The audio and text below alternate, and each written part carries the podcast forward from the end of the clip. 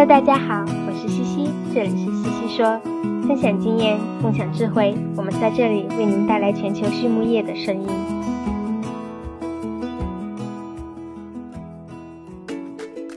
感谢西西说的合作伙伴们：美国达农威公司，值得信赖的营养与健康专家；海纳川生物，微生态制剂领跑者，利用生物科技创造崭新价值；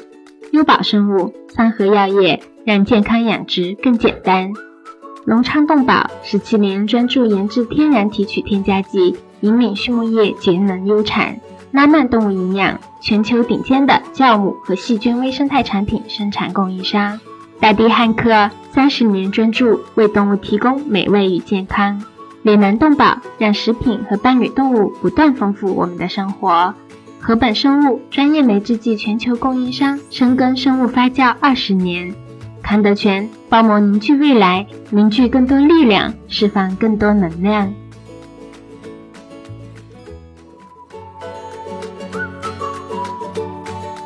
康德全企业包膜技术在农牧行业应用的倡领者，成立二十余年，一直专注于生物包膜技术的研发、应用与生产，拥有智能微囊包膜专利技术，核心包膜产品远销全球五十六个国家和地区。实现中国品质服务全球，现推出包膜产品检测服务、包膜产品研发服务、包膜产品技术定制服务。让我们分享包膜技术带来的改变。Hello，小生，欢迎你来到西西说。哎，西西博士你好，很高兴啊，能够跟你做一次这个交流。是的，是的，我也非常高兴。那我们今天会来聊一聊这个奶牛的乳房健康这个问题。在咱们进入正题之前呢，嗯，要不请你先给大家介绍一下你自己吧？你是怎么进入畜牧行业的呢？好的，没问题。呃，其实啊，我就是进入这个行业，包括学习这个专业啊，其实完全是这个命运的安排。因为在那个高考的时候，其实这个学校和啊专业都是被调剂的啊，所以说是命运安排我到这个行业里面。然后后来应该是大二的时候吧，就是我父母的一个好朋友，就是我的一个叔叔啊，就是新建了一个奶牛场。所以那个时候的话，一般每年的这个寒暑假，我都会去我叔叔这个牧场啊去待一段时间，然后去学习去了解。在那个时候啊，就觉得啊这个专业挺有意思的，就想说继续再啊往下学习下去。那么也是后来的话，一次偶然的机会吧，我能到了这个美国的威斯康星啊的一个比较大的一个奶牛场啊实习了有大半年的一个时间吧。啊那段经历我觉得对我是非常宝贵的，是让我就是感觉就彻底的就喜爱上了这个这个行业啊，决定了就是。把奶牛这个行业或者这个领域吧，作为我的一个终生的一个职业。那么后来的话，也是到了这个加拿大啊，是去攻读博士学位。那么专业的话，就是这个奶牛的营养和生理。那也是在我博士的应该是最后的一年半的时间吧。当然正好是达农威公司啊找到了我博士导师啊，一起啊就是去联合做一个这个项目。这项目内容的话，主要是帮助达农威去验证它最新一代的这个产品的一个效果。啊，所以在那个时候的话，就跟达农威建立了一个一个联系。那么在我毕业的时候的话，也就是啊顺理成章的，就是加入达农威。那么在美国短暂的培训之后的话，我是回到了中国啊，进回到中国以后的话，那么在达农威就是从事啊反刍的技术服务这么一个工作。那么主要的工作内容的话，就是为呃国内的大型的这个牧业还有牧场提供现场的一个技术服务和一个支持。那么去年的八月份的话，也是有这么一个机会。啊，我的这个工作内容的话，就从纯的这个技术支持和服务的这么一岗位啊，转向了一个综合的这个业务和管理岗位。我目前的话是在达诺威公司啊，担任中国区的一个反刍事业部的总监。那么除了继续还是为啊这些大大型的这个牧场提供技术支持以外的话，也负责我们整个呃反刍达诺威反刍在中国的一个业务的啊一个进展，包括团队的管理啊，这个是我个人的一个经历。好棒！我们刚刚还在聊起来，说起来特别有缘分，应该七八年前的时候还一起见见过一次，吃过饭哈。那会儿读博士的时候有很多共同的朋友，所以呃，大家在这个行业里一起成长，非常有意思。那说到反刍动物这边，因为我是我的背景是学家禽的单位动物的，所以没有那么熟悉，就很很很怎么讲，很期待跟你跟你学习。那我们说到奶牛的这个乳房健康。嗯，我们知道奶牛行业的产品就是主要是牛奶嘛，所以可以想象乳房健康是很重要的。但是怎么从一个奶牛科学家的角度，你会怎么去讲为 什么奶牛的乳房健康它很重要呢？是，确实是。我觉得对于我们所有的这个奶牛从业人员来讲的话，这个乳房健康都是我们啊离不开的一个话题。那么在其实，在奶牛场、在牧场的话，就是我们评估奶牛的乳房健康的话，其实有两个指标是非常关键的。那么一个的话就是说，我们呃这个牧场它奶罐里面大罐奶的一个体细胞的一个数量啊，是一个非常重要的指标。那么另外一个的话就是这个牧场啊，它牛群乳房炎的一个发病率，也是评估奶牛乳房健康另外一个非常重要的一个指标。那么体细胞呢，其实是它是存在于牛奶当中的一个天然的免疫细胞吧，主要就是由白细胞组成。那么就是白细胞的这个浓度或者它的数量的话，啊，会随着这个引起乳房炎的细菌的数量的增加而增加。这个是体细胞的话，我们同样评估的一个标准。那么在牧场的话，一般我们说，如果体细胞啊，它如果高于二十万的话，我们就说它的这个乳房里面的炎症，那么就是比比较明显的一个一个反应了。也就是说，我们在牧场管理的目标是希望能够把牛群的体细胞啊控制在二十万以内，当然是越低越好。那么另外一个的话就是这个乳房炎啊，临床尤其是牧场会啊管理和评估临床乳房炎的这么一个发病率，而且这乳房炎的话，其实是很多牧场和牛群他们在被动淘汰的一个位列前列的一个因素。啊，我这里有一个这个数据啊，是最最近的一个美国奶牛场调查的一个数据啊，它显示的话，在美国就是乳房炎的话是影响了接近百分之九十九的牛群。也就是说，几乎每一个啊牛群或牧场的话，都会存在于呃这个牛会得到这个乳房炎。那么这里还有另外的一个调查数据的话是啊美国硕腾公司，他们是对七美国七百个牧场做了一个跟踪啊，跟踪他们过去十四年的一个数据。这个数据的话是反映了一个牧场的一个财务啊，还有一个经营状况。那么他们发现的话，就是影响牧场的一个利润和经营成功与否的关键因素里面，排在第一位的就是。呃，这个大罐奶的体细胞数以及牛群乳房炎的一个发病率。那么具体来看数据的话，可以看到就是这个大罐奶的体细胞数啊，它跟这个牛群的呃产奶量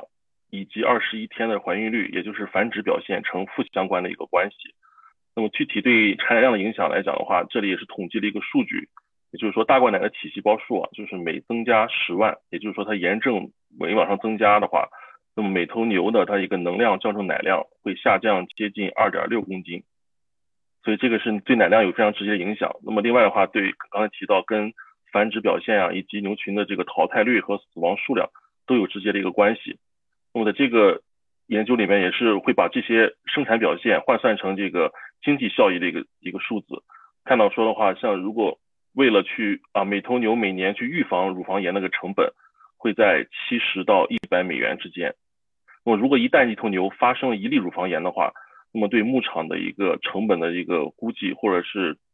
啊成本的这个费用的话，会高达每一例四百二到四百五十美金啊。所以通过这一系列的一个数字可以看到，确实是乳房炎的话，对我们整个奶牛的行业、对牧场的这个经济影响啊，都是非常显著的。哎，那牛奶的品质要求里面有没有对体细胞的这个有一个上限呢？就是说超过了二十万就这个牛奶就不能进入市场了吗？呃，这个对乳房炎的，就是对这个体细胞数量的话，它的这个评估标准的话是有一个上限，但上限的话可能比二十万还要高一些。但这个不同国家的话是有不同的一个标准，像我没记错的话，欧盟应该是可能是到四十万到五十万这个样子啊，它的这个标准会定的稍微高一些。对，但是对。这个就是体细胞数啊，其实对这个牛奶的这个产量以及它这牧场经济效益的影响，其实是不会是到四十万、五十万的。实际上我们看到是，其实是体细胞如果高于十万的话，其实对产量就会有一个负面的一个影响了。嗯，那那所以这个奶牛的乳房炎是非常高发的一个疾病，然后又对经济效益影响这么大，为啥它会它会是这么大的一个挑战呢？呃，其实的话，我觉得啊，就是说这个挑战的话，应该是我个人理解的话，应该是分为两个维度或两个方面吧。那么第一个的话，就是说确实是在牧场在去乳房炎的一个及时的一个揭发，并且揭发以后的话，能够给予合理的一个治疗这个方面，我觉得是一个比较大的一个挑战。因为的话，像一些呃临床性的乳房炎，就是我临床性指的有一些明显的症状，比如说这个乳房有红肿啊。啊，包括这个奶奶里面有一些絮状的一些块状的异样，这些的话可能在牧场相对来讲的话，如果工人的管理做的比较到位的话，是比较容易去揭发的。啊，但是的话，揭发以后的话，如何给予一个合理的治疗方案？那么这块的话是要求这个兽医啊，包括牧场这块有一个综合的一个一个方案。那么有的时候如果处理方案不当的话，可能对这个呃乳房炎的治疗可能没有一个非常好的一个效果。那么这样的话也是不理想的。那么另外一个的话就是说这个其实还有一在牧场的话还有一部分这个乳房炎，我们叫这个亚临床乳房炎，也就是说其实在外观上来讲的话是没有明显症状，也就是乳房也好或者是奶里边它没有一个明显的症状。那么这样的话就是对这个乳房炎的一个揭发啊会有一带来一个比较大的一个挑战。所以在牧场的话现在有另外的一些这个方法，比如说去收集牛奶的一个样品，通过检测体细胞数。啊，我说如果说体细胞数高于二十万了，我们就说它是有一个这个隐性的或者是这个亚临床的一个乳房炎的一个存在。整个对牧场呢，我觉得这个及时的揭发，并且给予一个合理的治疗或者处理方案，我觉得是一个比较大的挑战。但是的话，确实是近些年，我觉得通过牧场不断的一个管理上的一个努力和提升吧，其实整个牛群的乳房健康啊有了一些这个改善。那么这里找到一个数据的话，是二零一五年的，针对美国的啊，所呃大多数的这个牧场大灌奶的这个体细胞数的一个数据啊，可以看到，其实在二零一五年的时候，呃整个这个牧场平均的大灌奶体细胞数已经到了十九万，其实是比十年前有了降低，而且降低了百分之二十五啊。但是的话，确实是由于这个在监测和揭发上有更好的一些手段和管理方法之后的话，是可以看到乳房炎的发病率在同一时间范围内。实际上是增加了啊，从百分之十三增加了百分之二十五。但这个增加的话，不是意味着说是乳房炎的这个发病率真正的增加，而是因为在过去的话，我们没有非常好的一个监测和揭发的一个管理，所以说它揭发出来的这个病例数是相对低一些。但是有了更好的监测和揭发之后的话，我们看到它的一个乳房炎的这个发病率啊，同一时间范围之内是有了增加。那么通过这个数据也可以看到，就是说啊，其实在目前的这个密乳牛群里面的话。可能平均每一百头牛里面就有二十五头啊，现在或者曾经患有这个临床性的一个乳房炎，所以我觉得就是说，对于这个呃及时的揭发和有效治疗之外的话，我觉得第二个方面的话，我觉得是一个更大的这个挑战，也就是说，怎么样能够去帮助我们的牧场和牛群做到有效的对乳房炎的一个预防啊，在预防这块的话，我觉得是比这个及时的揭发和治疗可能更更加的这个关键。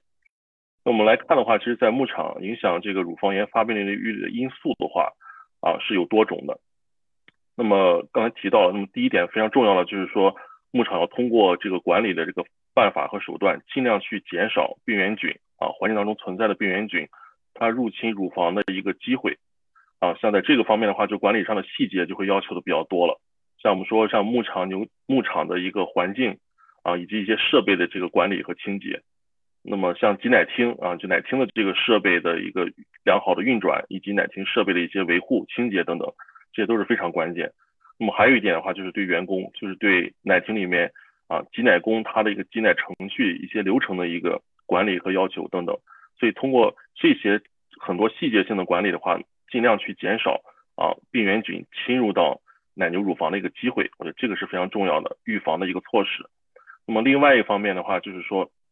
你要重视这个啊奶牛的它的一个机体的一个免疫功能和免疫的一个平衡。那么其实可以看到，就是前面的这个数据啊，就是说虽然我们现在牧场的这个管理啊，呃都在去提升，但是百分之九十九的这个牛群可能还会受到这个乳房炎的一些这个病例的发生或者困扰。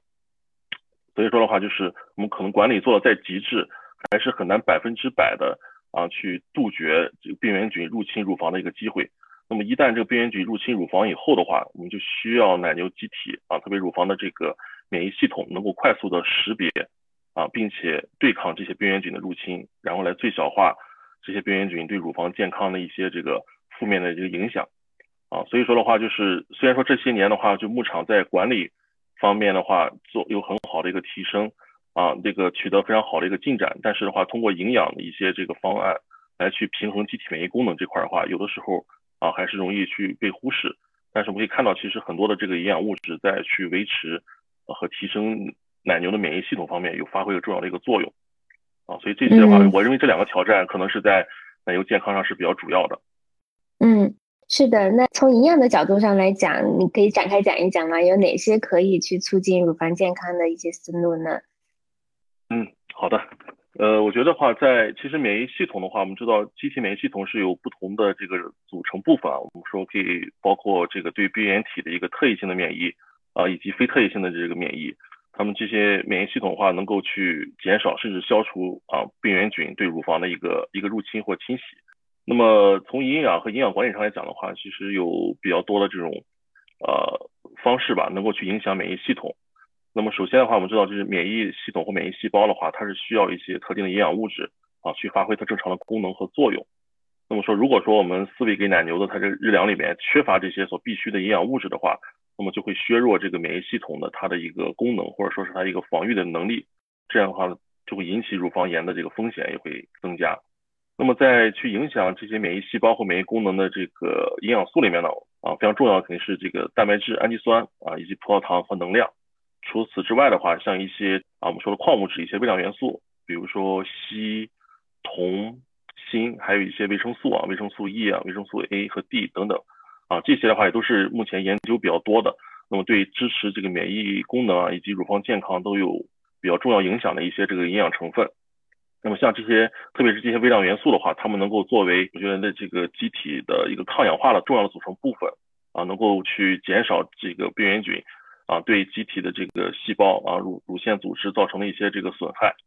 所以说的话，作为营养师的话，大多数情况下啊，我们是在去配置奶牛的这个日粮配方的时候，能够希望去呃去含有这个足量的这些营养成分啊，包括氨基酸啊、呃葡萄糖、能量以及呃像这个一些微量元素，满足奶牛每天的这个营养需要啊，同时除除了去维持它的生产性能之外的话，也是帮助去。维持一个比较理想的一个免疫的这个平衡，但是我们要注意的话，像一些这个啊矿物质啊一些微量元素的话，如果摄入过量的话，也是可能有负面影响的。所以这块的话，我们是可以牧场可以根据跟营养师去做一个沟通。那么最新的最新的这个美国的呃 NRC 奶牛营养需要的话也已经发布了，所以我们可以根据这个最新的一些啊奶牛营养需要，可以适当的做一些调整，确保我们日粮里面的啊提供足量的能量、蛋白。啊，以及这个微量元素，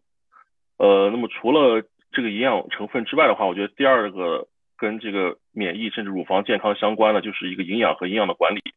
啊，尤其是特别是在这个围产期这块儿，我们说的围产期的话，就是奶牛产犊啊，产犊牛前后的这个两周到三周这个时间，其实是对整个奶牛它这一个胎次的产量啊，有非常大的一个影响的这么一个关键的一个时期。啊，所以所以说的话，如果啊围产期的这个管理，能够帮助奶牛顺利过渡的话，那么它的下一个胎次的的产奶表现啊就会非常好。那么在这个围产期的管理这块的话，最主要的就是管理，尽量去减少奶牛在产犊之后代谢病的一个发生，因为代谢病的发生往往通常也会抑制奶牛的一个免疫力和免疫功能啊。当这个免疫功能下呃受到抑制的时候，其实它的一个乳房炎的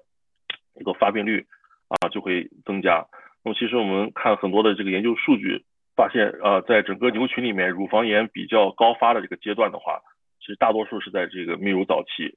呃，我没记错的话，应该是四分之三左右的这个临床乳房炎发病啊，都是在这个泌乳早期的啊。而且泌乳早期的话，一些代谢病的发生，像这个比如说酮病啊，像这个真胃变胃等等这些代谢病的话，它们的发生啊，都是会跟乳房炎发病有相关的。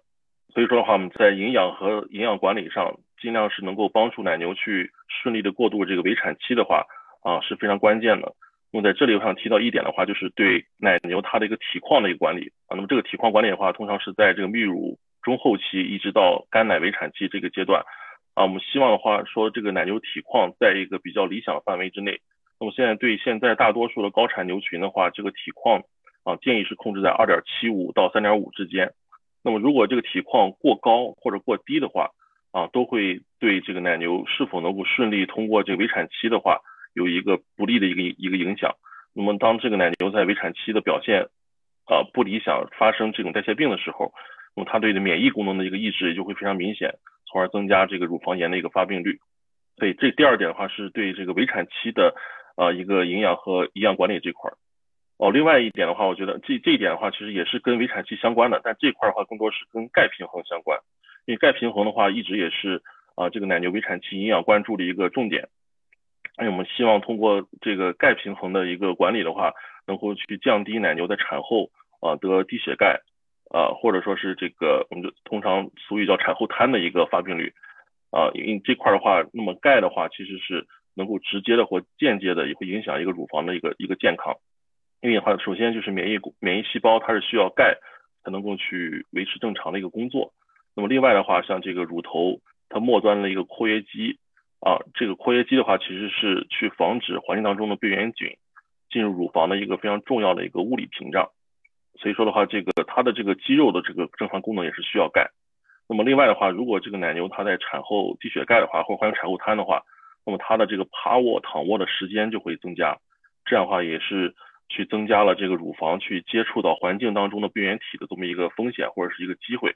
啊，所以说的话，我们在这个围产期这块的话。比较重要一点就是通过这个干呃干奶和微产牛的这个日粮啊，通过这个钙啊、磷、镁以及这个 DCED 啊，就是这个阴阳离子平衡这个管理啊，来去改善这个奶牛在产后的一个钙的一个状态。然后不仅是能够去降低这个奶牛患低血钙啊、产后瘫的一个风险，同时也会降低乳房炎的一个一个发病率吧。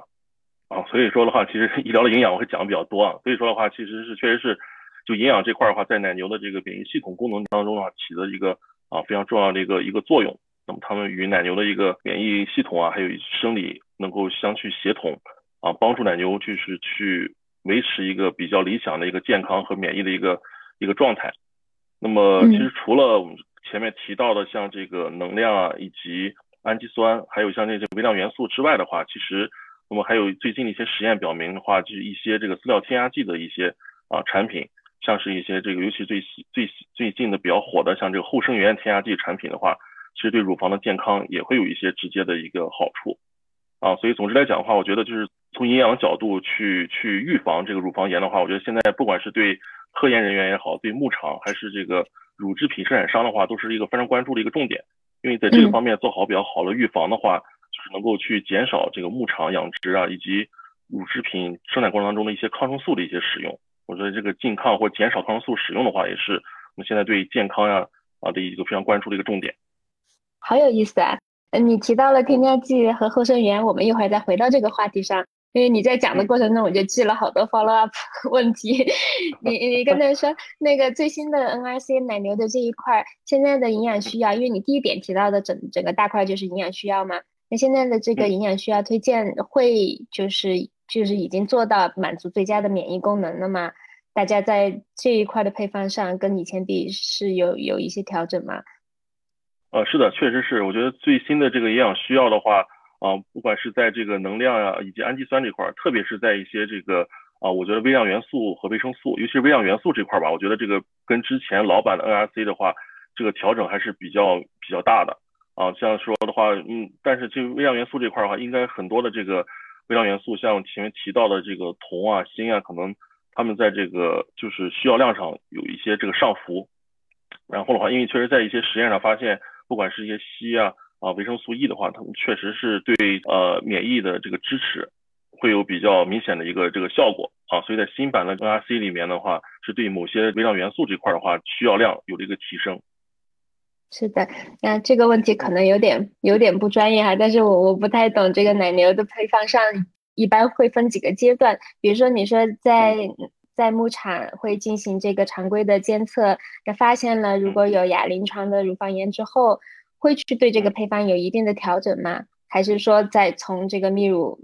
开始就已经是就是围产期的这个日粮就是有一定的特别的处理了或者地方了？嗯嗯，因为确实是这个在奶牛场的话，基本上像配方的话，我我指的就是说，在这个成年牛啊，基本上会分那么几个阶段，那么有这个干奶配方、围产前期配方，然后是新产配方，然后高产配方。那么很多牧场的话还会采取一个中产或者说是这个维持配方，大概是在这么几个阶段。但是我是觉得，作为一个营养师来讲的话，就是首先的话，我会通过不同阶段的营养需要，以及不同阶段的一个针对乳房炎发生的这个概率的一个风险的话。从营养头来讲的话，就通过营养的方式，先尽量去满足它不同阶段的这个营养的一个需要，然后的话，尽量是能够从营养角度先去预防乳房炎的一个啊发生的一个风险。像尤其是比较重要的阶段，就是在这个围产前期、新产以及高产这个阶段，呃，这些阶段的话，一定要确保啊满足奶牛的一个营养的这个需要。这样的话，就是说另外的话就再加上管理的一些手段啊，但是说确实前面提到了，那么就是在管理再好的牧场，那么它还是会有一些牛只啊去发生这个乳房炎啊，不管是临床的也好，还是亚临床的也好，所以这个时候啊就需要啊奶牛它的这个机体的这个免疫功能达到一个比较好的一个状态，去对抗这些入侵的这些病原菌啊，所以对我们来讲的话，就是在每一个阶段，我就先从营养的角度。啊，去提供啊，这个满足奶牛需要的一些这个营养成分，来去支持免疫的奶牛的机体的免疫功能和平衡啊，我觉得这个是非常主要的。对的，对的。那那我们来聊聊你刚才提到的后生元，这个也是这几年比较新的一个概念了。呃，从你的理解来说，它到底是什么呢？它是怎么去影响乳房健康的呢？嗯。其其实我也是这个西西博士这个微信公众号的一个粉丝啊，我记得应该就在前面几期吧，其实专门有一篇文章是去介绍这个后生元的啊，然后我也是特别就仔细读了一下，又这个对我的这个帮助我对后生元的定义的理解又加深了一下，因为我记得这个确实是这个概念的话，实际上应该是二零二一年的五月份吧，啊呃应该是那个组织呃这个学术组织应该是 ISAAP 是吧？它在一个这个官方的一个比较权威杂志上。啊，发表了一篇文章，然后是特地是对后生元的这个定义啊，做出了官方的一个定义。我记得定义的话是说，这个后生元就是啊，对宿主的这个健康啊有益的一些，但是是没有生命的微生物啊，以及啊或者说有或者没有其成分的一些制剂啊，这个是后生源的一个定义啊。那么我觉得的话，确实是对后生源来讲的话，有有三点，我觉得是比较比较重要的吧。那么第一点的话，就是这个后生源肯定它必须是。安全的，然后对宿主的这个健康是有益的，并且这个有益的话，呃，健康和有益肯定是要得到了这个实验的一个验证。那么有非常多的这个足量的高质量的这个对照实验来验证啊，它对这个宿主健康和安全的这么一个效果，我觉得这个是非常重要的。那么第二点的话，就是说这个，那么除了这个灭活的微生物之外的话，其实。后生元也可以包括啊，但当然也可以不包括，就是一些这个非常重要的这个微生物代谢产物，以及它菌体啊裂解之后的话释放出来一些成分啊，比如细胞内容物等等。所以这个我觉得是它定义里面第二点非常重要的。那么第三点的话就是说，我觉得在去啊就是用来去灭活的这些微生物的话，它们必须是明确的啊，到底是哪一种微生物来进行了这个灭活或来进行了一个这个。发酵、生产、代谢产物等等，所以这些的话是必须要明确，这样才能保证就是这个啊没有说这个一些可能可能的一些安全隐患啊，所以我觉得对于这个定义来讲的话，这三点啊是非常重要的。那么至于说这个后生元产品它如何去啊作用，或者说如何影响这个乳房健康的一个啊机制的话，我觉得这个其实其实你之前那篇文章里面也说的比较啊非常非常清晰啊，我我也是完全同意。确实，现在来讲的话，对这个后生元产品它的一个作用机制的话，目前还是还处于一个就是说在研究或者是探索的一个阶段啊。呃，但是确实是当时也提到了有这么几个方面啊，是可能这个作用机理，我觉得是呃非常非常好的。那么第一点的话，就是说它可能会去调节一些这个机体啊或者肠道的一些这个代谢啊，那么通过去调节肠道里面的一些这个菌群的一些变化呀。啊，然后从从而去影响它的一个代谢以及这个啊肠道上皮细胞的一些功能啊，我觉得这个是非常主要的一个方面。那么另外的话，像就是一些这个护生产品可能会参与一些这个免疫反应的一些调节啊，调节免疫反应，然后来去带来一些这个健康上的一些这个益处啊，所以这个可能也是比较潜在的一个作用的这个机制。呃，像这个因为达诺威的话，确实也比较重视这个科研，那么也是跟。呃，两所大学吧合作，呃，进行了一些这个实验，也是为了去探究这种后生元的这个产品的一些作用机制。那么在最新这个研究里面的话，其实我们是啊做了一这个实验，就采集了奶牛的一个乳腺组织，然后对这个乳腺组织的话进行这个 RNA sequence 啊这么一个去基因序列的一个表达的分析，然后来看一下说，那么这后生元的产品对奶牛乳腺组织以及与这个健康相关的一些这个基因的。一些序列表达，看他去研究后生元对啊奶牛乳房健康的一些这个作用机理的研究。那么通过这个实验，我们发现的话，确实是后生元的产品的话是能够去提升啊乳腺组织的免疫细胞的一些抗细菌的一些功能，那么让他们对细菌的这个对抗或者杀伤能力能够有一个提升。那么第二点的话，就是这个后生源产品的话，能够去提升乳腺组织它的一个防御的一个能力，那么去抵御啊这些入侵的病原菌对这个乳腺组织的一些这个损伤。那么第三点的话，就是它能够去减轻啊一些这个免疫应答的一些局部的影响和局部反应，从而减轻乳房的一个炎症的一个反应。所以这些的话，是我们最新的一个通过 RNA sequence 的这个序列啊，去研究这个后生元对乳房健康的一些机制的一些最新的一些进展。哎，那这个在整个奶牛营养界里面，大家对后生元的这个理解跟前几年比有什么样的？就是除了你刚才说到这个，可能更更 focus 在达能威的产品上嘛。那如果就是对，你看整个奶业上来，有还有其他什么研究进展吗？嗯，确实是，呃，因为的话，我觉得这个过去的，我觉得在可能过去五年，甚至再往早的话，其实对呃这个后生源对奶牛的这个研究，我觉得更集中的还是在于一个生产性能上面啊，比如说的话，会研究这个后生源产品。啊，对各阶段奶牛它的一个干物质采食量呀、产奶量呀、一些乳指标，包括像这个饲料的消化率，那么瘤胃里面的发酵、瘤胃的 pH 值、瘤胃环境等等，我觉得更多的还是专注于这个产品啊对呃奶牛的一些生产性能的一些影响。但是在最近的几年吧，我觉得这个研究的这个方向和领域啊，逐渐从啊这个奶牛的生产性能上转向了啊更具体、更聚焦在。这个肠道以及免疫的这个健康，那么这两个这个方面，所以这儿的话我也可以是把最近的这啊两三个实验的数据的话，呃，包括一些这个研究的方向，可以简单做一个这个介绍。那么一个实验的话是二零二一年啊，在这个美国伊利诺伊大学啊进行的研究。其实这个研究的话是可能是对更早的一个二零一八年在美国宾州大学的研究的一个更深入。那么在二零一八年的时候，美国宾州大学的研究的话是研究啊，就是后生源。酿酒酵母培养物产品啊，对奶牛乳房健康这块有一个比较明显的一个这一个作用。那么作用表现在就是降低乳房炎的一个发病率以及体细胞数啊，所以有这么一个这个直接的这个表现。那么为了更好的去研究这个后生源产品的一个作用机理和作用机制，伊利诺伊大学的话是在二零二一年进行了研究，也是研究酿酒酵母培养物后生源产品啊对临床乳房炎的一个影响以及它的这个作用机理。那么这个实验的话，其实是把啊，奶牛它分为两组，那么一组的话是四位空白日粮，另外一组的话四位同样的这个日粮，但是加入了这个后生源的这么一个添加剂啊，那么然后的话，这些所有奶牛，它们在右后方的乳区里面啊灌注了这个乳房链球菌的一个呃这么一个细菌，那么这个乳房链球菌的话是在奶牛场常见的一种这个啊环境型的引起乳房炎的一个病原菌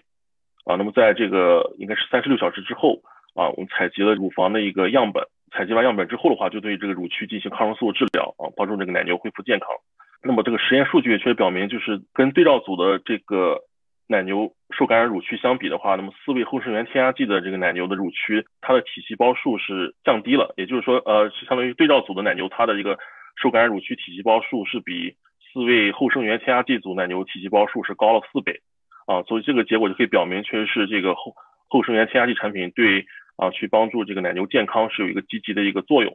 那么通过这个乳腺组织的这个啊这个 RNA sequence 的分析的话，啊，确实通过机理上来讲的话，确实这个四维那么后生源的产品的话，啊是帮助这个奶牛的这个免疫细胞有更强的一个病原体杀伤能力，以及啊增加这个乳房呃对抗病原菌的一个损伤的一个能力。啊，所以这些的话就是能够那么，但同样这个实验的话也是除了这个机理研究之外的话，也是。看一下奶牛的正常的这个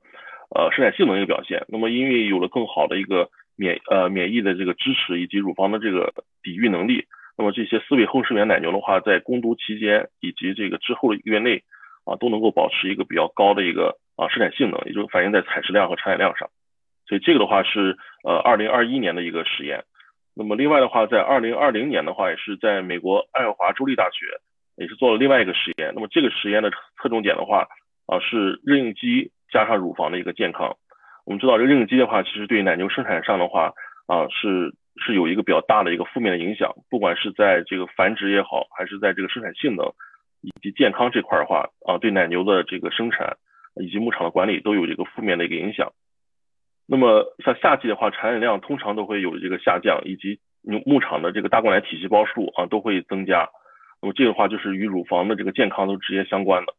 那么在这个爱华州立大学的它的这个实验里面呢，也是这个奶牛的日粮里面啊添加了酵母培养物的后生元产品啊以及空白对照啊做一个这么一个对比实验。然后的话，他们是人为的诱导一个妊孕肌，也就是说在这个奶牛它的一个啊后背上盖上一个电热毯，然后人为诱导一个妊孕肌的一个挑战。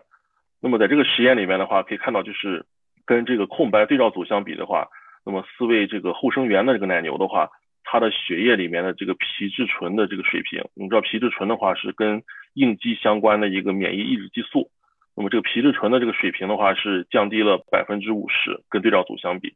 啊，所以说的话，同样在这个实验里面，那么跟在强烈妊娠肌的情况下的话，其实这个四位后生元的奶牛，它的体细胞数啊也是比对照组降低了百分之三十六，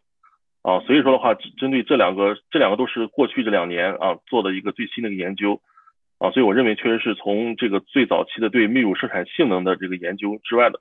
话，最过去的这几年，那么针对后生元的一个产品的话，它的一个研究的这个方向啊，已经从这个表面的生产性能逐渐到健康以及这个作用机理上来。那么这两个实验的话，都是确实能够表明的话，就是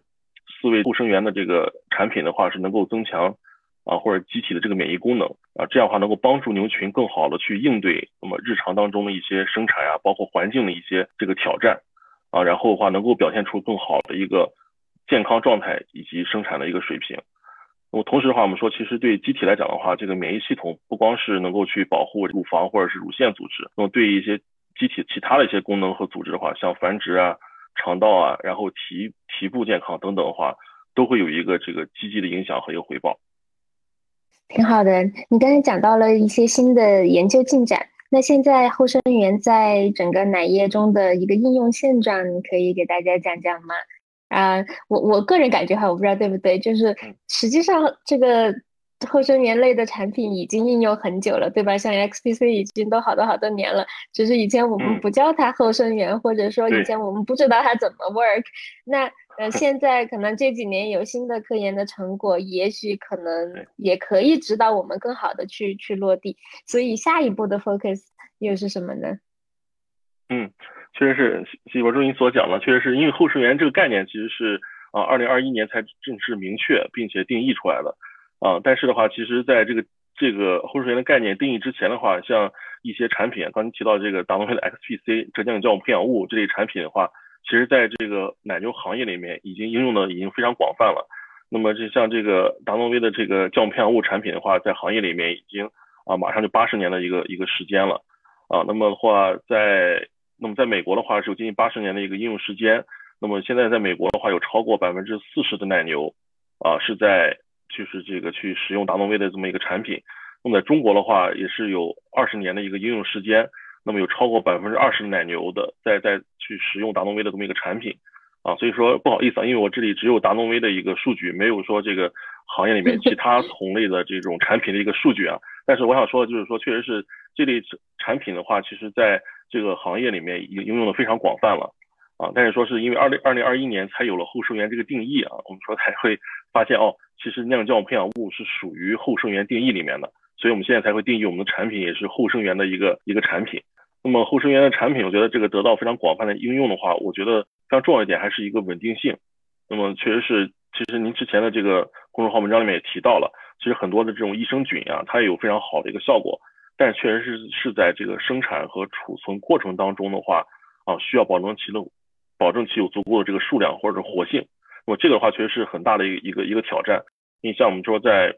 不管是饲料质地也好，还是说是在这个我们牧场生产当中，因为我们在奶牛场的话都会做这个 TMR，那么 TMR 的搅拌呀，包括饲喂这个过程，其实对一些这个活性的这些益生菌的话，确实挑战比较大。那么后生元的话，确实是不存在这个问题，那么可以有比较稳定、比较长的一个保质期，以及它不受环境的啊环境的一个影响。所以我觉得这个是可能后生元产品啊，就是已已经在行业里面应用这么多年的一个非常重要的一个原因。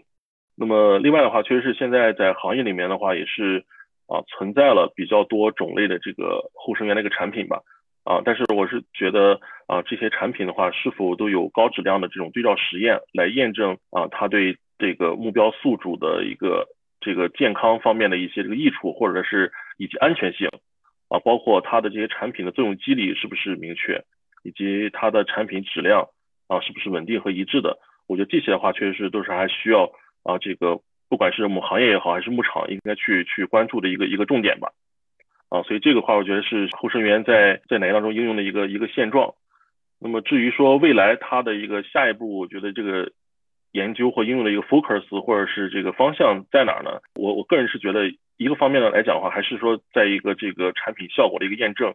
以及作用机理这块儿。因为据我个人了解的话，其实这个目前在行业里面应用了很多的这种呃发酵产品也好，或者是后生源产品，但是他们更多的是先做的这个推广和应用，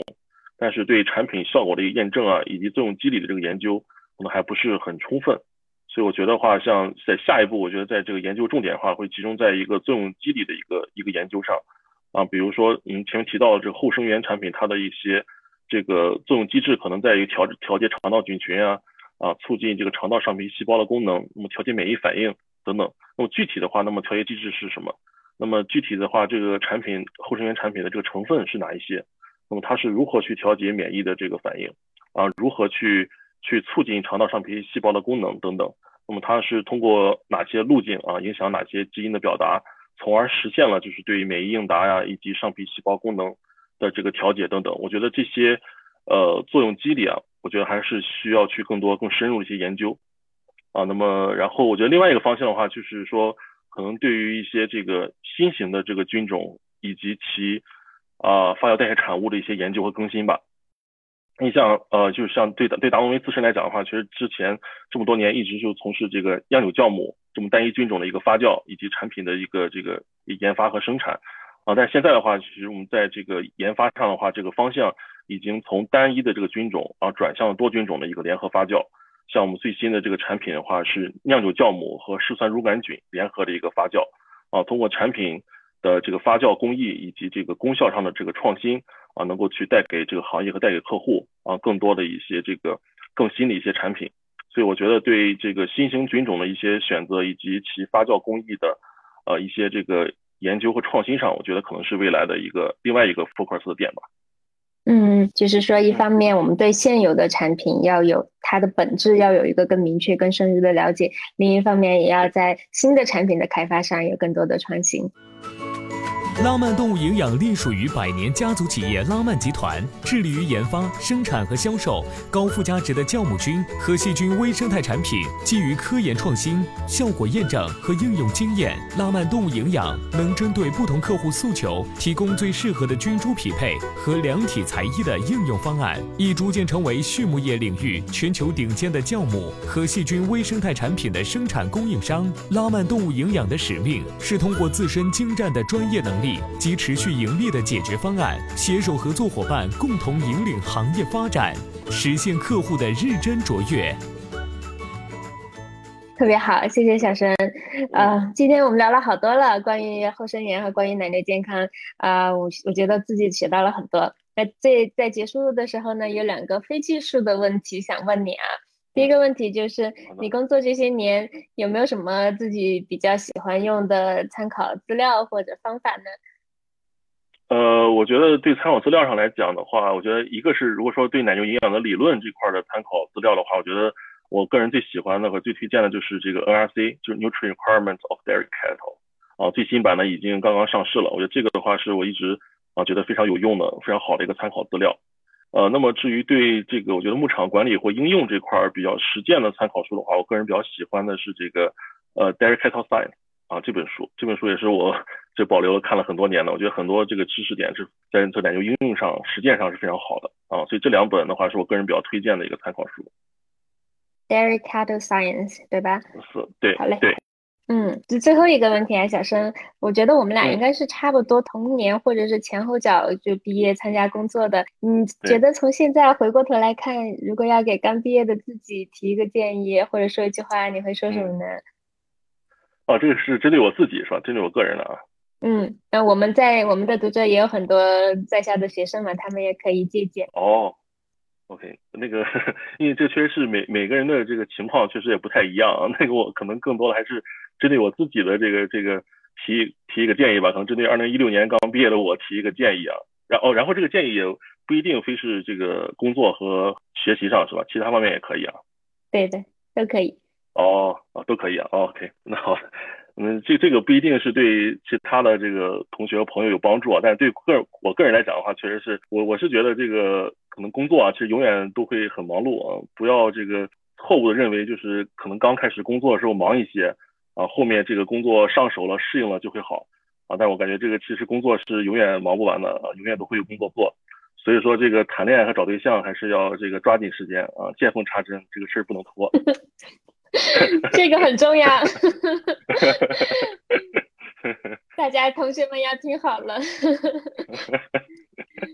好嘞，好嘞，谢谢小神，非常非常棒，谢谢你今天的时间。哎，不客气，也感谢西西博士啊。这个就过了这么多年，我们还有这个机会在一起做这个沟通交流，非常好，非常感谢。嗯，是的，嗯。